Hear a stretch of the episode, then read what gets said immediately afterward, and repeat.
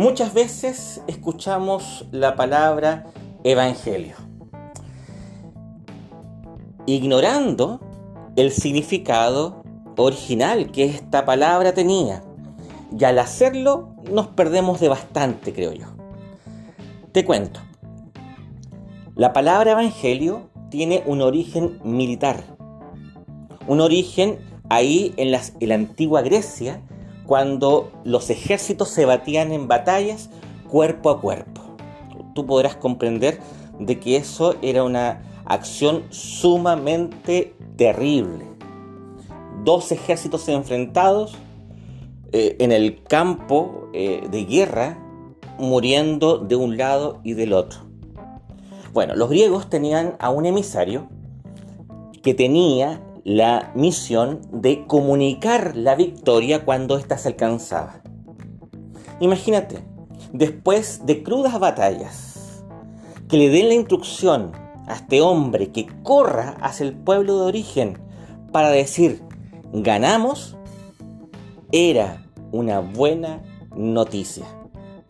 En definitiva, eso daba origen a la celebración, al gozo, a la alegría por la paz ganada. Bueno, los primeros cristianos tomaron esta palabra y la aplicaron a lo que Jesús había hecho por su pueblo. Mira, te voy a compartir un, texto de una carta que escribió uno de los primeros misioneros. Eh, el nombre de este misionero era Pablo y dice lo siguiente. Dios nos dio vida en unión con Cristo al perdonarnos todos los pecados y anular, perdón, y anular la deuda que teníamos pendiente por los requisitos de la ley. Él anuló esa deuda que nos era adversa, clavándola en la cruz. Fíjate, desarmó a los poderes y a las potestades y por medio de Cristo los humilló en público al exhibirlos en su desfile triunfal. Vamos por parte. Imagínate, qué gran noticia es saber de que teniendo nosotros una deuda tan grande que no podíamos pagar, Jesucristo el justo viene y la paga en lugar nuestro. ¿En qué consistía esa deuda? En la desobediencia de los mandamientos que trae como fruto la ira justa de Dios. Nosotros debíamos, por eso, pagar con castigo. ¿Qué hace Cristo? Viene y muere en lugar nuestro, poniendo su vida bajo la ira justa del Padre Todopoderoso. Qué tremendo. Él recibe la justa paga del pecado. Eh, no sé si tú alguna vez has tenido una deuda no sé si alguna vez te han pagado esa deuda. A mí sí. Una vez tuve una deuda muy grande y vino mi hermana y me dijo, Carlos, yo sé que tú no puedes pagar eso, aquí yo te apaño. Y gracias a eso me liberó de una carga que yo no podía cargar. Em, el agradecimiento la sensación de libertad es tremenda. Es tremenda. Bueno, Jesús pagó esa deuda por nosotros ahí en la cruz. Eh, él dijo, hasta aquí nomás, tú ya puedes estar tranquilo.